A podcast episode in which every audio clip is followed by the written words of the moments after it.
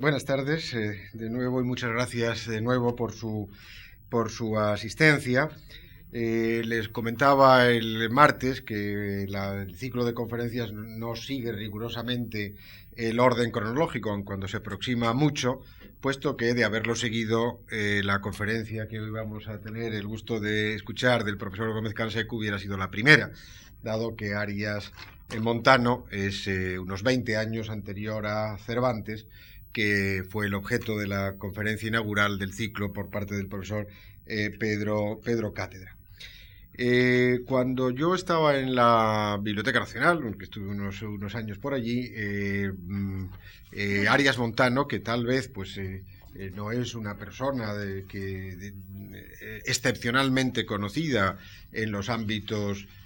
generales, pero sí desde luego en los en el ámbito académico y en la historia del pensamiento y del, eh, humanismo español, eh, siempre se, destacaba, no sé si todavía sigue eso siendo cierto, como dos de las grandes empresas eh, editoriales españolas, las dos Biblias políglotas, la Biblia políglota de Cisneros de principios del, del 16 y la Biblia, Biblia, políglota de Orregia de, que, que coordinó, dirigió, tradujo eh, Arias Montano ya por los años 1570, eh, setenta y tantos, en sus ocho volúmenes eh, que editó Plantino, el editor de Felipe II en Amberes, uno de los grandes editores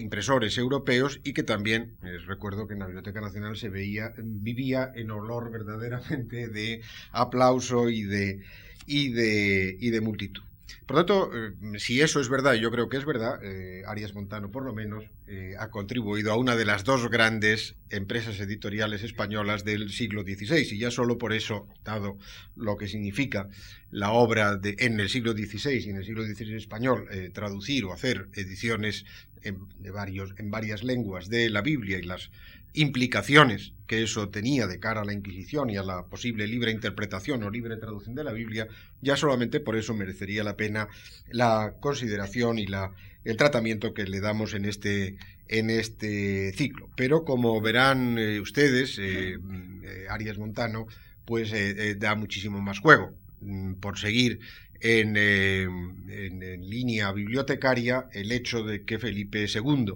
le encargara ¿eh? la catalogación y organización de la Biblioteca del Escorial que no lo sé, le pregunto a Gómez Seco, pero probablemente en el, momento de su creación fuese una de las primeras del mundo, probablemente. sin, duda. ¿eh? sin duda. Bueno, pues ya también, digamos, eh, ese, ese segundo hecho ¿eh? en la vida de Arias Montano, pues justificaría sin duda su inclusión en este ciclo. Pero como verán ustedes enseguida, la mm, biografía de Arias Montano, las eh, significación suya en la cultura española del siglo XVI, las eh, distintas eh, mm, problemas que la propia edición de la Biblia produjo, pues le convierten en un personaje que tiene un extraordinario interés.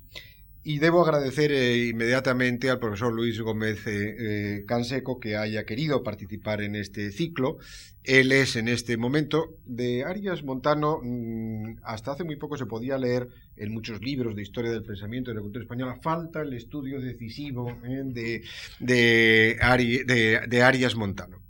Bueno, si hay alguien que lo está, que está supliendo la carencia de esos estudios decisivos, que está editando, en la medida que eso sea posible, pues si no la obra completa, porque eh, según el profesor Gómez Canseco, pues es imposible dado durante mi vida, durante vida suya, pero por lo menos eh, retomar la figura, revalorizarla, eh, pues lo está haciendo el profesor Gómez Canseco, es profesor en la Universidad de, Huelva, tiene eh, muchas otras publicaciones, no es solo eh, el ámbito de, de no es Arias Montano el único objeto de su interés y de su especialización. Yo había leído algunos ensayos generales en obras colectivas de él sobre la cultura española de la contrarreforma, es decir, todo el siglo XVI, parte del y, y el XVII es también, ya que he mencionado antes, eh, Cervantes, pues uno de los buenos especialistas, y los hay muchísimos en ese tema, en Cervantes y en el Quijote, tiene una mm, numerosa obra publicada. Quería eh, recordarles alguno, de, sobre todo su último libro, que dado que es de este mismo año 2007 y que tiene que ver con el tema que nos ocupa, y con eso le cedo la palabra. Este último eh, libro suyo, dentro de un listado de publicaciones apabullantes, es Poesía y Contemplación, las divinas nupcias de Benito Arias Montano y su entorno literario. Es para mí un verdadero placer cederle la palabra. Muchísimas gracias. Bueno, aquí estoy yo para desmentir por completo todo lo que ha dicho el profesor don Juan Pablo Fusi.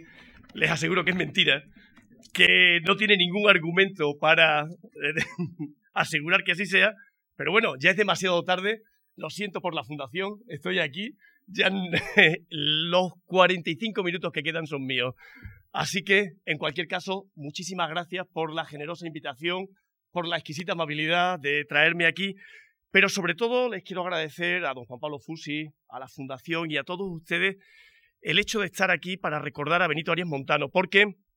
de verdad Benito Arias Montano era un español eminente. Está feo decirlo cuando el ciclo trata de españoles eminentes, pero es que es un hombre que, por una serie de circunstancias que vamos a tratar de analizar, eh,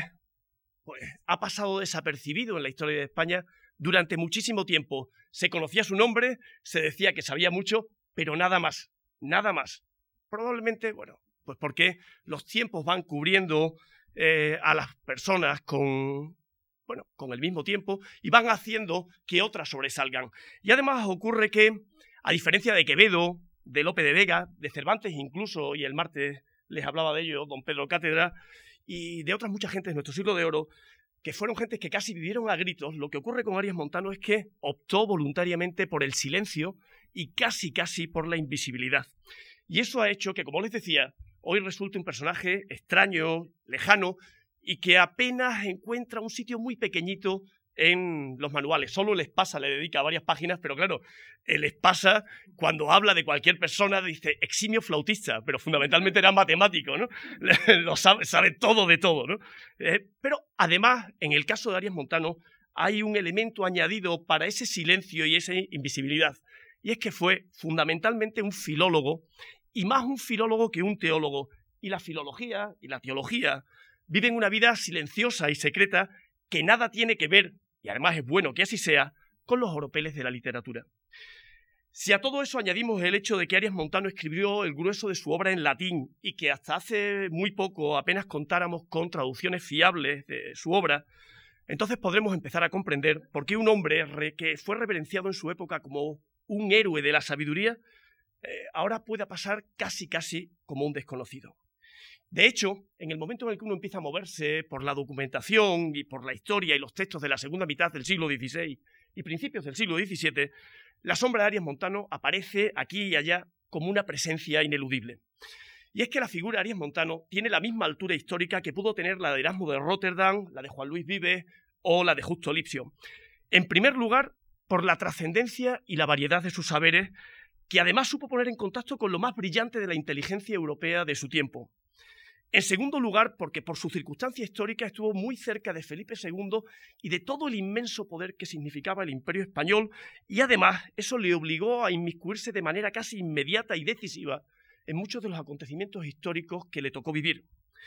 En tercer lugar, y como les decía el profesor don Juan Pablo Fusi, porque esas dos cosas se materializaron en un monumento filológico, teológico y religioso decisivo para la época y mucho tiempo después, como fue la Biblia políglota de Amberes. Y por último, por su decisiva participación en una invención de carácter simbólico, pero muy importante eh, durante la segunda mitad del siglo XVI, como fue el monasterio de San Lorenzo del Real del Escorial, concebido como un símbolo del mundo, en cuyo centro estaba nada menos que una biblioteca. Y Arias Montano, en el centro de esa biblioteca, inventándola. Su obra, he de decirles que abarcó todos los conocimientos de la época, aunque eso sí, siempre bajo el prisma de la verdad bíblica, porque todos y cada uno de sus escritos pueden calificarse como una glosa extensa y erudita al texto bíblico a partir de sus lenguas originales. Pero Montano no fue solo un simple estudioso de la Biblia, por supuesto fue biblista y teólogo, pero además fue un ávido lector que dominaba varias lenguas, un fino experto en música y en pintura, pintor él mismo. Fue también poeta, no siempre bueno, pero con bastantes aciertos, tanto en latín como en castellano. Tienen la paráfrasis del Cantar de los Cantares, que es una auténtica delicia todavía para leerla en lengua castellana. Además fue un instruidísimo científico y botánico, matemático, astrónomo, con unos conocimientos muy al día y en un momento en el que la astronomía estaba empezando a ocupar un sitio importante en el conocimiento de la época. Además tuvo tiempo para ser asesor político, librero en el Escorial y en medio de todo eso, un hombre verdaderamente preocupado por las sociedades que le tocó vivir, por los marginados de distinta índole y sobre todo por la educación. Y piensen que eso de la educación es algo tan olvidado en la España de entonces como la de ahora. Es decir, que no está de más seguir pensando sobre ello. De Montano conservamos una más que considerable cantidad de escritos, impresos y manuscritos, cartas, poemas, dibujos, y sin embargo, en realidad no se sabe mucho de lo que en realidad fue y pensó. Tan es así que hay quienes afirman que con una seguridad que es casi, casi, que da miedo, que fue judío y sin embargo otros defienden a capa y espada su condición de cristiano viejo. Unos le alaban como heterodoxo y otros le requieren para la ortodoxia. Aquí hay quien dice que fue censor inquisitorial y sin embargo otros dicen que fue un erasmista convencido. Unos dicen que fue un riguroso científico supermoderno y otros dicen que fue un falsificador y un ignorante. Hay incluso quien defiende que llegó a ejercer de espía porque era una persona eh, doblada de carácter y un fingidor, y sin embargo hay otros que defienden su profundo pacifismo. Aunque, más allá de cualquier calificativo, Montano es, y les ruego que atiendan a las fotocopias que, les hemos entregado, esa persona que retrató Philips Gall en 1571 y que volvió a retratar eh, Pacheco, ¿no tienen las fotocopias? Francisco Pacheco en 1598, pocos meses antes de morir. No sé si conocen un relato precioso de Joseph Roth que se llama La, leyenda del santo bebedor. En la edición española se, incluye un autorretrato de Roth eh, hecho pues unos meses antes de morir. El retrato de Montano también es hecho unos meses antes de morir. Y Roth escribe debajo del autorretrato, este soy yo, borracho, cínico, pero lúcido. Bueno, pues efectivamente esa imagen de Montano es lo que realmente fue ese individuo, porque somos lo que somos y una vez después de muerto y sin cuerpo ya no somos nada. ¿Qué le vamos a hacer? Sin embargo, de Montano conservamos otras imágenes, las verbales, que lo describen como ese hombre lúcido, y en eso coincide con Roth, sensato, más bien bajito de tamaño, austero, enfermizo, decían en las cartas de la época melancólico, hoy diríamos depresivo, aunque también se le presenta como muy amable, ocurrente y como un trabajador incansable. El mismo Francisco Pacheco, que lo pintó poco antes de morir, dejó escrito que estudiaba 11 horas cada día, que supo nada menos que 11 lenguas y que llevó la vida de un anacoreta. Miren lo que dice en el libro de los retratos. Jamás bebió vino, eso no está bien, ni comió más que una vez, pase, y esto a la noche, y solo un manjar, carne o pescado, leche o hierbas. Y lo mismo vuelve a repetir para que sepamos que no miente, Fray Juan de San Jerónimo en las Memorias Sepulcrales del Escurial, donde dice que Montano tenía tanta abstinencia que al día no comía más que una vez, solo en 24 horas, y esta vez no comía ni carne ni pescado. Y todavía Rodrigo Caro, en Los varones insignes en letras naturales de la ilustrísima ciudad de Sevilla, lo vuelve a repetir cuando dice, su estatura fue pequeña, el rostro tiraba más a moreno, no comió carne en su vida, sino hierbas. Y esto a la tarde. Nos podemos imaginar a Arias Montano en un prado de rodillas y alimentándose de hierba. Pero es que del mismo Arias Montano se conserva una curiosísima carta en la que le pide a su amigo Gabriel de Zaya, secretario de Felipe II para los asuntos del norte, que no le enviara más jamones. Y añade, no he gustado carne sino el día que me purgué, que fue como otra purga. Y esto de la dieta vegetariana tiene su enjundia porque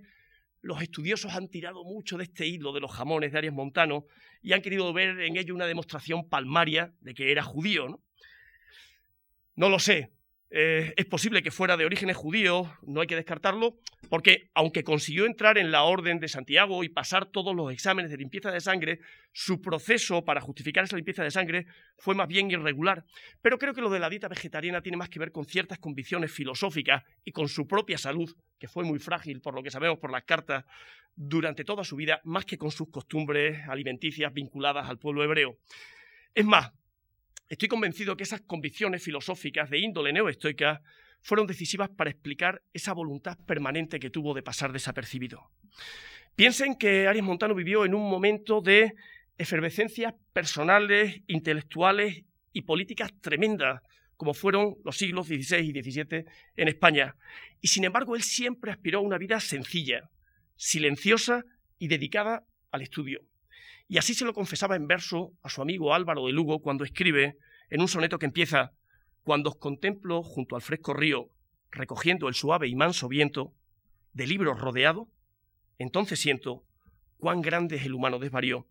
Montano escribe eso cuando apenas es un adolescente, con 17, 18 años, y ya llama la atención esa voluntad decidida de vivir de libros rodeado. Muy poco después, en 1548, y cuando solo tenía 21 años,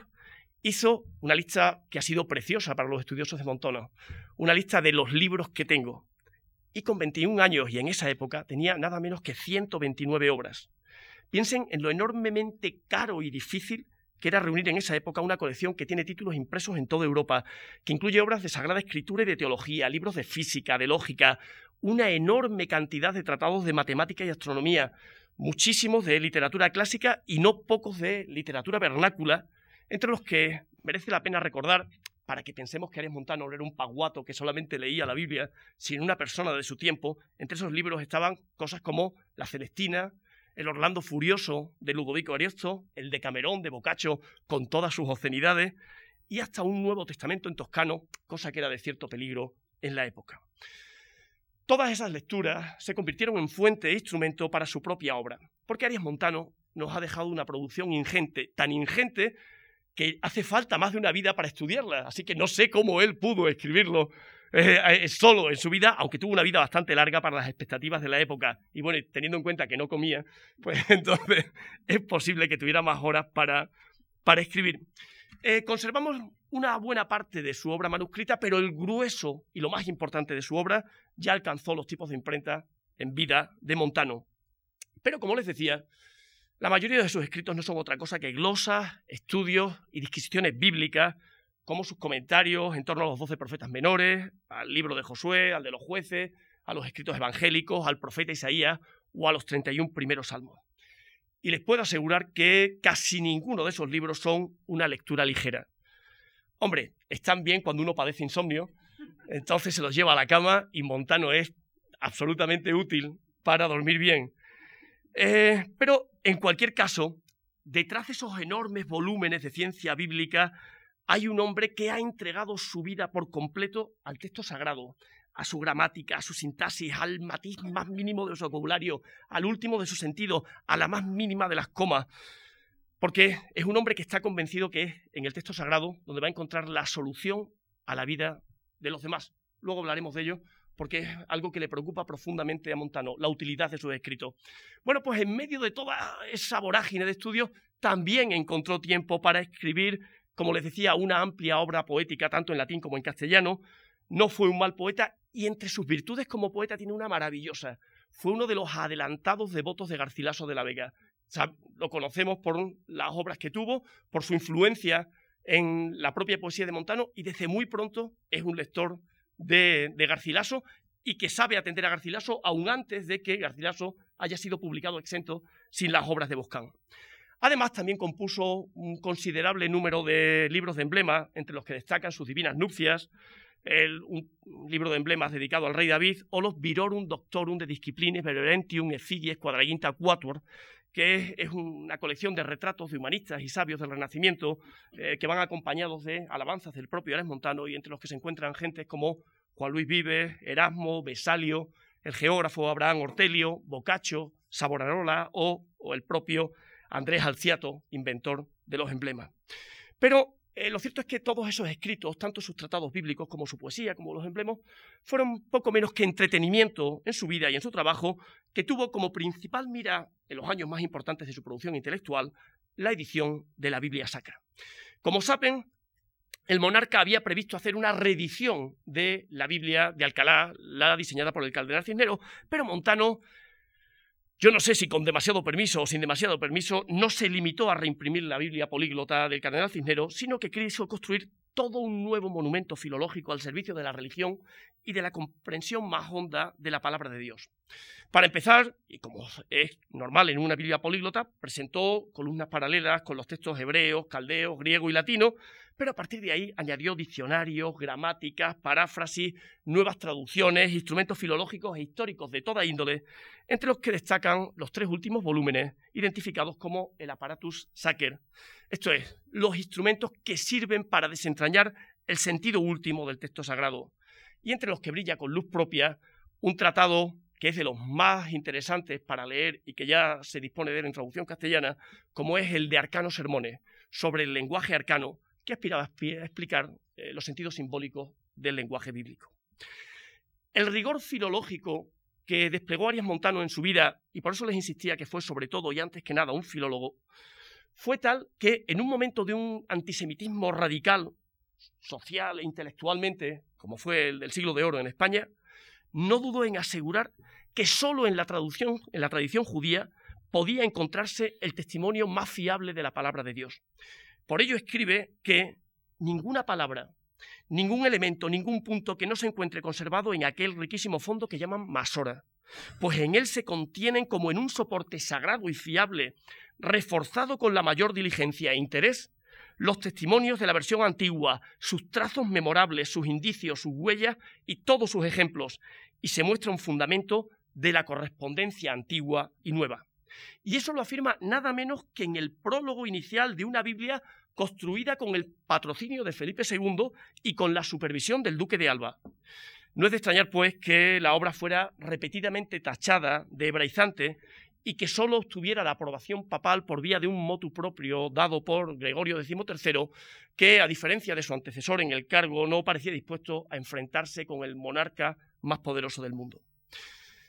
Ya avanzada su vida, Montano quiso hacer un compendio de sus saberes y se dispuso a escribir lo que había de llamar su opus magnum, su gran obra, que estaría dividida simbólicamente en tres partes, el alma, el cuerpo y el vestido. No sé si por suerte o por desgracia, pero de hecho solamente alcanzó a escribir las dos primeras partes y no completas, que eh, se resumen en dos libros, el libro de la generación y la regeneración del hombre o historia del género humano y la historia de la naturaleza, que ya se publicó póstumamente.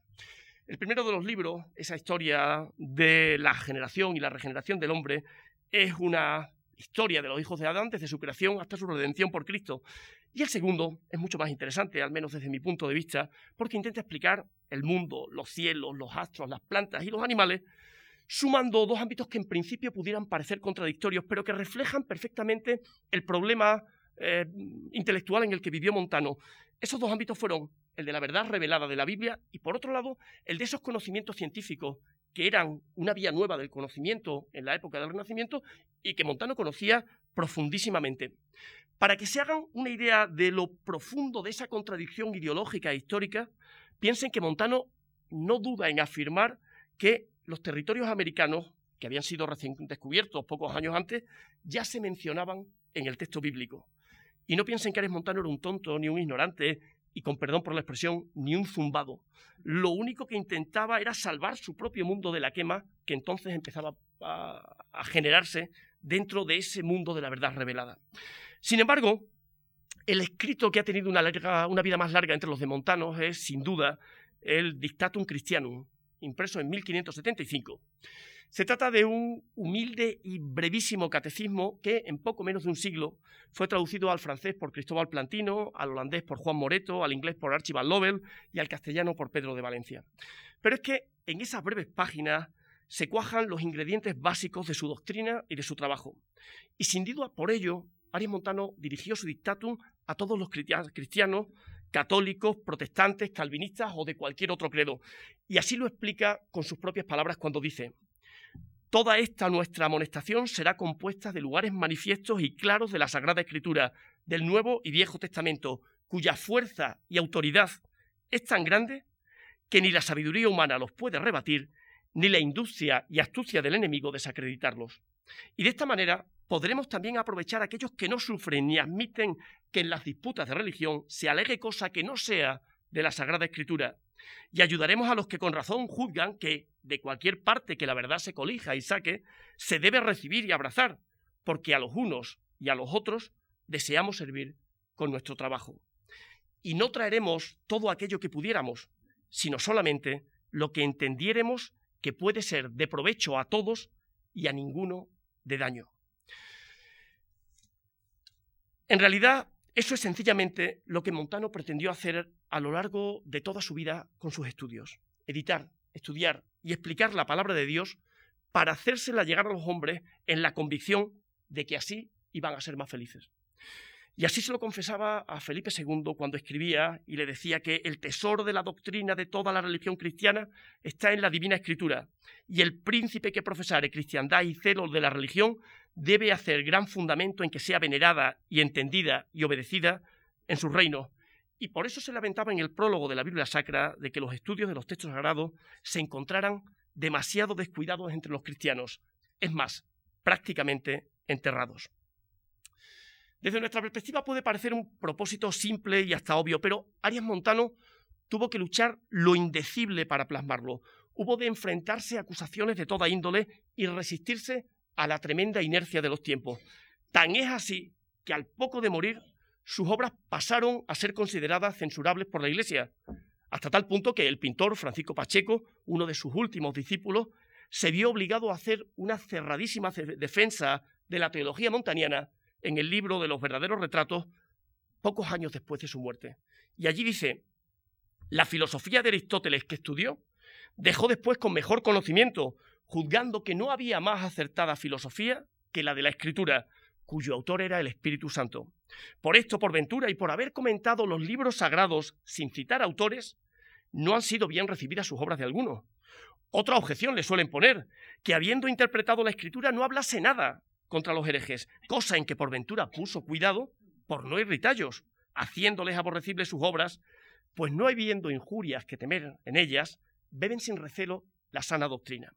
Verán, Pacheco supo poner, sobre la mesa algunas de las principales cuestiones del método teológico montaniano. En primer lugar, su antiaristotelismo y su enemiga contra la filosofía escolástica. Le siguen su proximidad a la filosofía cristi de Erasmo, el rechazo del principio de autoridad, la justificación del uso de las fuentes clásicas, especialmente latinas y griegas, para entender el texto bíblico, la defensa de la filología como un instrumento para acceder a la teología y, por último, y esto es lo que quisiera subrayarle, el ecumenismo y la tolerancia religiosa. Y es que Arias Montano no dudó en defender la libertad, la tolerancia, la caridad social y el perdón como armas religiosas e incluso como instrumentos políticos. Quiso incluso hacer una llamada a la responsabilidad de cada individuo en su circunstancia histórica. Pero hasta alcanzar a ser ese hombre sabio que no comía o solo comía hierba y muy comprometido con su tiempo, Benito Arias Montano había sido mucho antes un niño nacido en 1527 en Fregenal de la Sierra, en medio de los montes de Badajoz, en una zona que entonces pertenecía al reino de Sevilla. Por sus propios versos sabemos que fue su padre quien le enseñó a leer y quien le instruyó en los primeros rudimentos de las matemáticas y la astronomía. Muy poco después nos lo encontramos estudiando en Sevilla, ya en 1546, está en la Universidad de Sevilla, con profesores como Pedro Mejía, el de la Silva de Varia Lección, y compañeros como Cipriano Valera, que luego se convirtió al protestantismo. Y Valera además tiene la curiosidad de que dejó memoria de esos años de estudiante y no se olvidó de Montano, y por eso escribió en un momento determinado de su vida, Plugo a nuestro Dios, movido de la misma misericordia que antes inspirara en el corazón de Benito Arias, natural de Fregenal de la Sierra, y por eso se llama Montano, al cual yo conocí estudiando en Sevilla, de hacer otra nueva impresión, para que la Iglesia de Dios no careciese de tanto bien. Fue hombre muy docto en diez lenguas. Su juventud pasó en sus estudios en Sevilla. Se llamó Hispalensis, quiere decir sevillano. En Sevilla dio gran muestra de sus estudios de lo que después había de ser.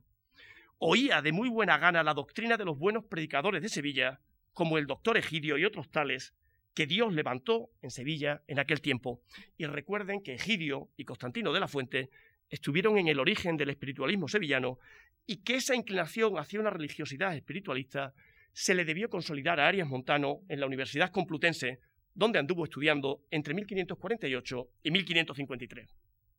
Alcalá y su colegio trilingüe representaban entonces el signo más potente de la modernidad hispánica europea.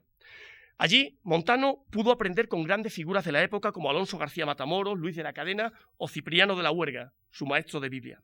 Y además tuvo entre sus compañeros a gente como Martín Martínez de Cantalapiedra, Ambrosio de Morales y sobre todo a Fray Luis de León, al que le unió una estrecha amistad durante toda su vida.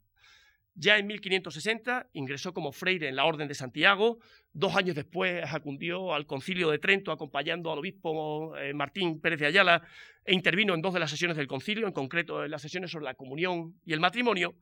y al menos desde 1566 fue capellán real. Sin embargo, la fecha que marca un verdadero gozne en la existencia personal e intelectual de Arias Montano es la de 1568, y más concretamente el 25 de marzo. Eh, verán, poco tiempo antes, Felipe II había recibido la propuesta de imprimir la Biblia políglota de Alcalá. La idea llegaba desde Amberes y, como les decía, don Juan Pablo Fusi venía avalada por el impresor Cristóbal Plantino. Pero no fue hasta ese 25 de marzo de 1568 cuando el rey dictó una carta dirigida a Montano que vamos a leer al menos en parte. Dice, nosotros, que tenemos como principal deseo procurar el bien común de la cristiandad en todo cuando podemos, resolvimos, según el parecer y con la aprobación de nuestro Consejo General de la Inquisición, que tú asistieras en la impresión de dicha Biblia, dada tu condición de sacerdote y teólogo ávido de saber y tu dominio de la Sagrada Escritura, aparte de las muchas noticias que tenemos de tu ingenio, de tus letras y conocimientos en estas lenguas en las que ha de imprimirse dicha Biblia, así como de tu celo cristiano.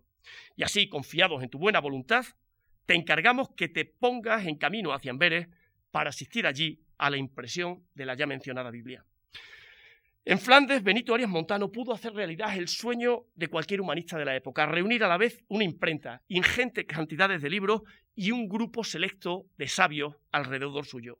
Así se lo explicaba a Gabriel Zayas, el secretario de Felipe II, cuando dice, ha juntado Dios en esta villa hombres, los cuales me ayudan en esta obra y entienden de la corrección de ella, de los cuales oso afirmar sin ninguna duda que en ninguna provincia, en ningún siglo, se han hallado cinco hombres juntos de mejor condición en las lenguas, de mejor celo en la religión católica, de mejor y más continuado trabajo, ni de mejor diligencia. Montano fue afianzándose cada vez más en los círculos intelectuales flamencos y se sirvió de sus buenas relaciones con el poder para ayudar a no pocos hombres de letras de eh, Flandes, de los Países Bajos e incluso de Alemania. Por ejemplo, a Gemma Frisius le consiguió una cátedra de medicina en la Universidad de Lovaina, para Abraham Ortelio eh, le consiguió el título de cosmógrafo regio, también ayudó a Andreas Masius, a Gerardus Mercator, o al propio Cristóbal Plantino le agenció, porque más o menos fue lo que hizo, el muy ventajoso rango de prototipógrafo real. Hay quien dice incluso que Montano estuvo en contacto con un grupo religioso al que pertenecía Plantino, como fue la familia Caritatis, que era un cenáculo religioso, la familia del amor, que defendía el irenismo, la superación de lo dogmático por medio de la espiritualidad y también la generosidad política en, un momento de mucho conflicto social y político que había en los Países Bajos en, en esos años. Sea como fuere, lo cierto es que durante su estancia en los Países Bajos, Benito Arias Montano no solo se limitó a trabajar para la Biblia, sino que, entre otras muchas tareas, intentó abrir las fronteras de la ortodoxia católica para que cupieran en ellas tantos cristianos como fuera posible. Un buen ejemplo de esa voluntad es el Index Expurgatorius Librorum qui hoc seculo prodierunt, el índice de libros expurgados que se, publicaron en este siglo. El duque de Alba había impreso poco antes un catálogo de libros prohibidos y se vio en la obligación de revisarlo. Encargó esa revisión a Benito Arias Montano y el resultado fue este índice de 1571, que se nos presenta como una preciosa evidencia del espíritu tolerante que guió a Montano en esta tarea. La decisión que se tomó fue la de examinar libro por libro y expurgar solo los pasajes considerados declaradamente heréticos. En realidad, tanto Montano como el duque, y hay que decirlo en honor a la verdad, se mostraron siempre partidarios del expurgo para salvar así el mayor número de libros posibles de un destino decididamente crematorio. Con este expurgo,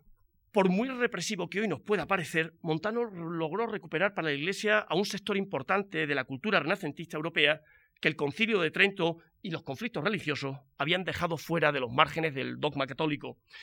De la voluntad salvadora de Montano nos queda el testimonio de una carta que el propio Montano escribe a Juan Dobando, presidente del Consejo de India, en la que explica cómo el libro o índices purgatorios se está imprimiendo. Será una cosa de grande provecho, porque de cuantos libros admitían expurgación, no se ha dejado de ver y examinar cosas y darse sentencia sobre cada uno de ellos con toda equidad. A lo que añade, los que más nos han dado que hacer han sido entre los teólogos Erasmo y entre los juristas Carolo Molineo. Por eso, en vez de prohibir a Erasmo por completo, como se había hecho en todos los índices anteriores desde Trento, lo que decidió Montano fue eliminar solo lo más problemático y preservar para los lectores católicos el grueso de su obra.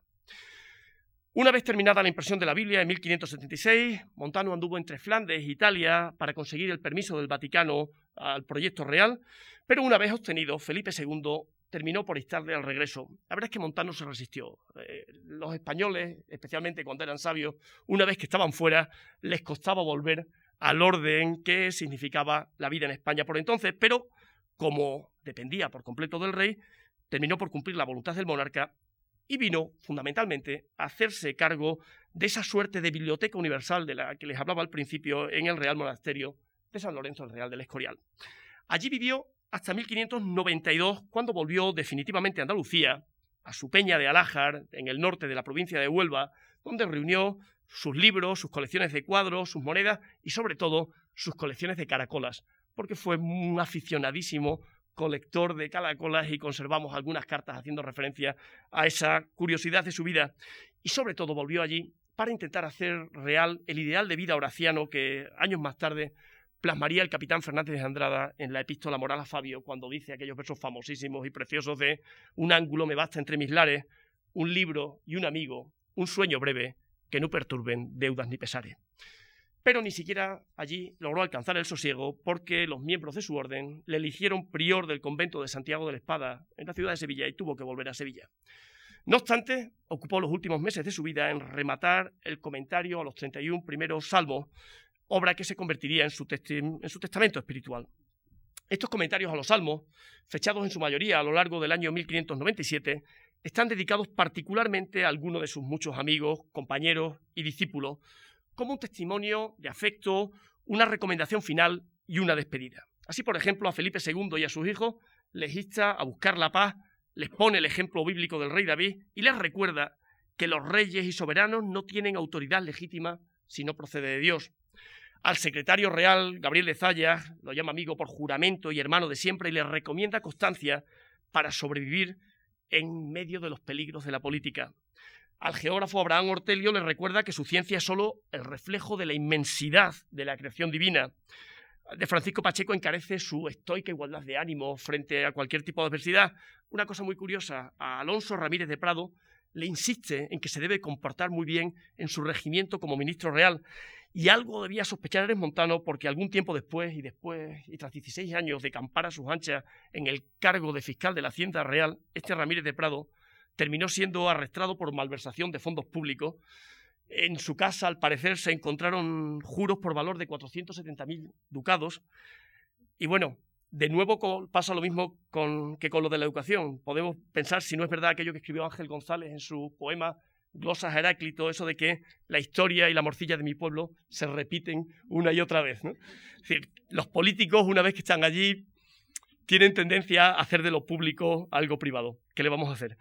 Eh, pero seguimos con los amigos de, de, Don Benito, como Luciano de Negrón, al que advierte que el cultivo de las letras solo tiene sentido cuando se pone al servicio de la salvación y la felicidad humana, o como Gaspar Vélez Alcocer, que después de casarse, viajar, ir de un sitio a otro, decide meterse a cura y dedicarse a estudiar la Biblia, y entonces le alaba por los errores que ha cometido antes y el reconocimiento de esos errores. Pero por desgracia, solo llegó a ocuparse de los 31 primeros salmos porque murió con 71 años el 6 de julio de 1598. Su muerte marca en cierta manera el fin de un modo de pensamiento que se había iniciado con Petrarca, con Lorenzo Bala y con Erasmo, el del humanismo cristiano renacentista. Lo que siguió a partir de Montano fue ya otra cosa. Descartes, la nueva ciencia, la razón y el yo como único soporte de la realidad. Aún así, Benito Arias Montano no murió del todo, porque durante algunos años su ideario se mantuvo vivo en la voz y el recuerdo de sus amigos y discípulos. Y es que, a decir verdad, Montano, más que amigos y discípulos, lo que fue dejando al paso de su vida fue todo un reguero de devotos fascinados por su sabiduría, su generosidad y hasta por su buen humor. Tenemos cartas, testimonios, versos, recuerdos que nos hablan de ese hombre afable, trabajador y sobre todo que hechizaba a todos los que le conocían y trataban. Escuchen, por ejemplo, el maravilloso cuentecillo que eh, Juan de Albornoz, el secretario del Duque de Alba, le cuenta a Gabriel de Zayas en una carta de 1569. Resulta que el Duque de Alba había enviado tropas a la ciudad de Lobaina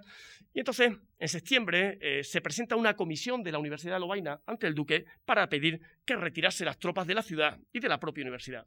Montano tenía unos vínculos muy profundos con los profesores de la universidad y fue con ellos a la hora de apoyar la solicitud que hacían ante el Duque. Y para defender esa demanda tomó la palabra uno de esos profesores universitarios que todavía andamos sueltos y sin bozal por las aulas eh, de las universidades y que como somníferos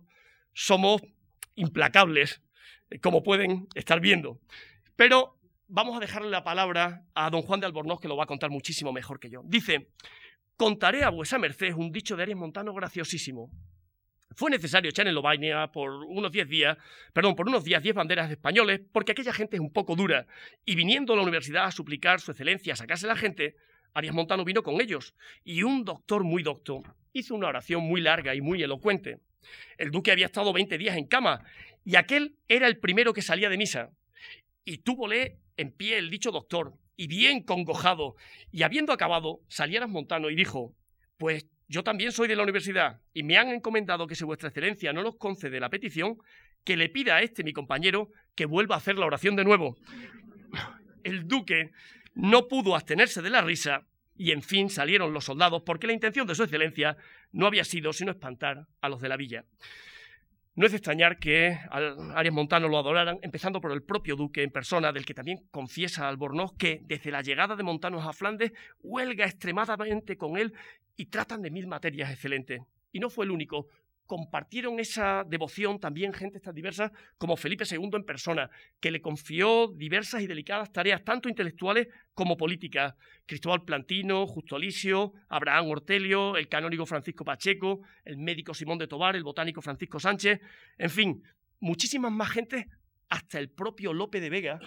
que se enamoró de oídas de, eh, Arias Montano. Ya saben que, Arias, que López de Vega pasó unos años de su juventud en Sevilla y hizo amistad con el grupo de antiguos amigos de Montano que acababa de morir poco antes de que llegara López. Y siempre encuentra López ocasión para hacer un elogio de la teología, de la poesía o de la obra de Montano o incluso de la persona. No siempre con mucho acierto como en este epitafio de las rimas que lo traigo a colación no porque sea un buen poema, es horroroso,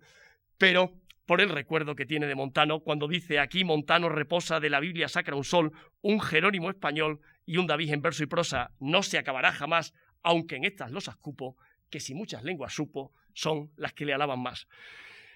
Eh, de entre toda esta nómina de devotos de Montano, quisiera detenerme por un momento en tres nombres, los del humanista Pedro de Valencia, el Jerónimo Fray José de Sigüenza y el capitán Francisco de Aldana.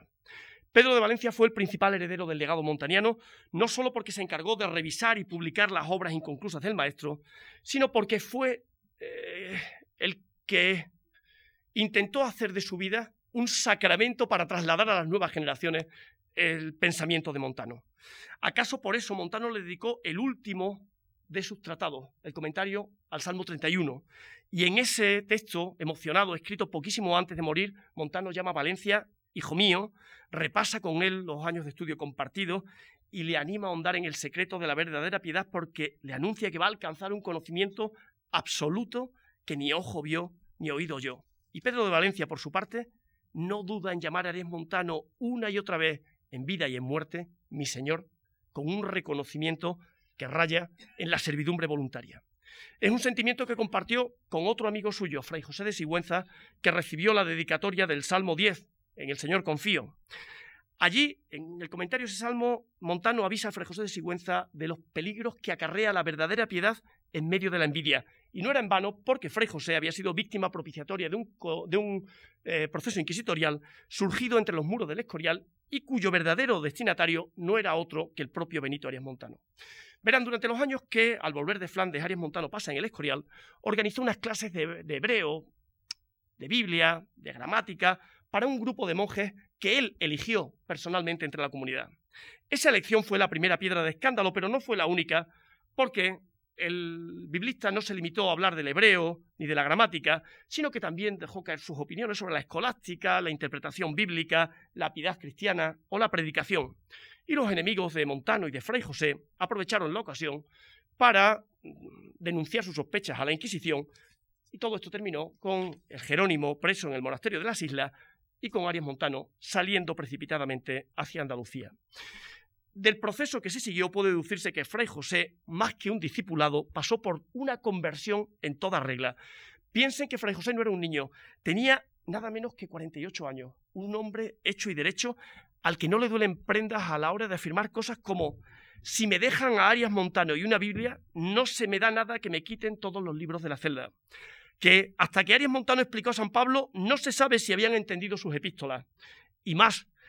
que ha leído dos veces a San Gregorio y no sabe nada de Sagrada Escritura por él, y que él piensa estudiar en solo tres libros que son de Arias Montano.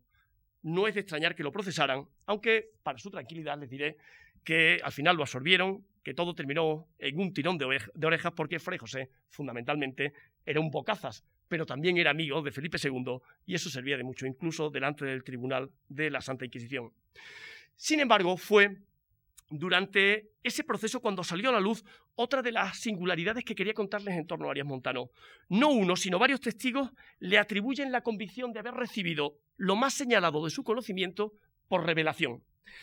El asunto tiene su enjundia porque unos aseguraban que la revelación había tenido lugar en solo una noche, mientras que otros, como Fray Juan de la Victoria, afirmaba, acudiendo al testimonio de Fray Luis de León, que había durado esa revelación 15 días. Y así se puede leer directamente en el proceso cuando se dice que oyó decir a Fray Jorge de Ronda que había dicho Fray Luis de León a un fraile de esta orden que todo cuanto sabía Arias Montano lo había sabido dentro de 15 días.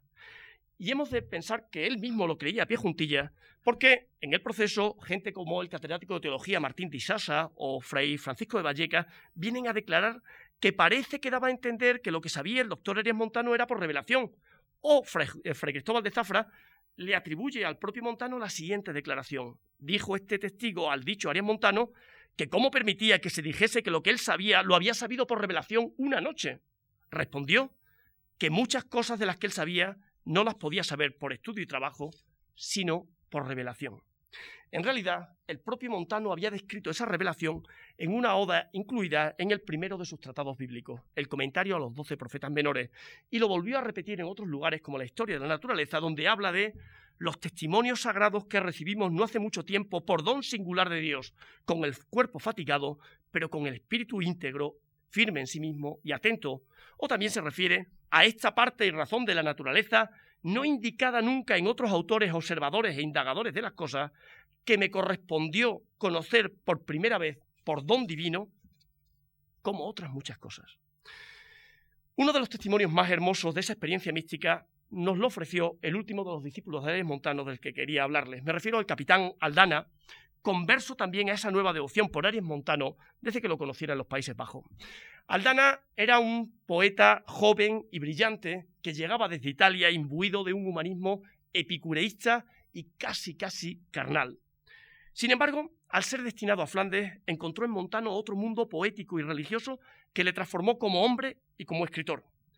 Esa metamorfosis quedó plasmada en uno de los poemas más excepcionales, emocionantes y sobrecogedores de toda la literatura del siglo XVI. Me refiero a la carta para Arias Montano sobre la contemplación de Dios y los requisitos de ella. Esta epístola eh, sigue al pie de la letra la doctrina recogida en el Dictatum Christianum y coincide con Arias Montano en el ansia de retiro, en la búsqueda de una piedad interior y en la aspiración a un encuentro personal con Dios. Permítanme que les lea alguno de los versos. Cuando dice el capitán Aldana, pienso torcer de la común carrera que sigue el vulgo y caminar derecho jornada de mi patria verdadera. Entrarme en el secreto de mi pecho y platicar en él mi interior hombre, ¿Dó va? ¿Dó está? Si vive o qué se ha hecho. Y porque vano error más no me asombre, en algún alto y solitario nido, pienso enterrar mi ser, mi vida y nombre. Y como si no hubiera acá nacido, estarme allá, cual eco, replicando al dulce son de Dios del alma oído. Tratar en esto es sólo a ti debido, en quien el cielo sus noticias llueve para dejar el mundo enriquecido. Dichosísimo aquel que estar le toca contigo en bosque, o en monte, o en valle umbroso, o encima la más alta, áspera roca. Oh, tres y cuatro veces yo dichoso, si fuese aldino, si aquel yo fuese, que en orden de vivir tan venturoso, juntamente contigo estar pudiese, lejos de error, de engaño y sobresalto, como si el mundo en sí no me incluyese. Pareces tú, montano, a la gran cumbre de este gran monte, pues vivir contigo es muerte de la misma pesadumbre. Ese deseo de vivir retirado en compañía de su maestro nunca llegó a cumplirse al capitán Aldana, que en 1578, y por orden de Felipe II, acompañó al rey don Sebastián de Portugal en su loco intento de conquistar África para el cristianismo. Como saben, eh, la batalla y la empresa acabó en Alcazarquivir, donde las tropas del rey portugués fueron diezmadas y donde murió el capitán Francisco de Aldana. Arias Montano recuerda con tristeza la noticia de su muerte en una carta dirigida también al secretario, al secretario Zaya en enero de 1579, donde dice, grande pena me ha dado la muerte del capitán Aldana y no me ha aliviado el tener casi pasado este trago con la sospecha grande que de ello tenía.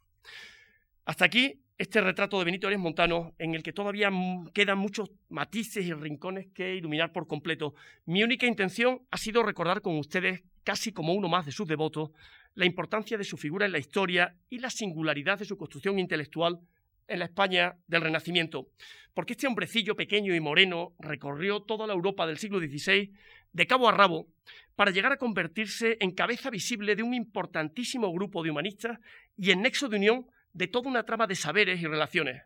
Gracias a su labor, se conectó lo más granado del pensamiento contemporáneo en los Países Bajos, en Italia, en España, en Portugal, en América o incluso en la Alemania y en la Holanda protestante. Téngase en cuenta además que las distancias y las dificultades en la comunicación eran muy otras que las de hoy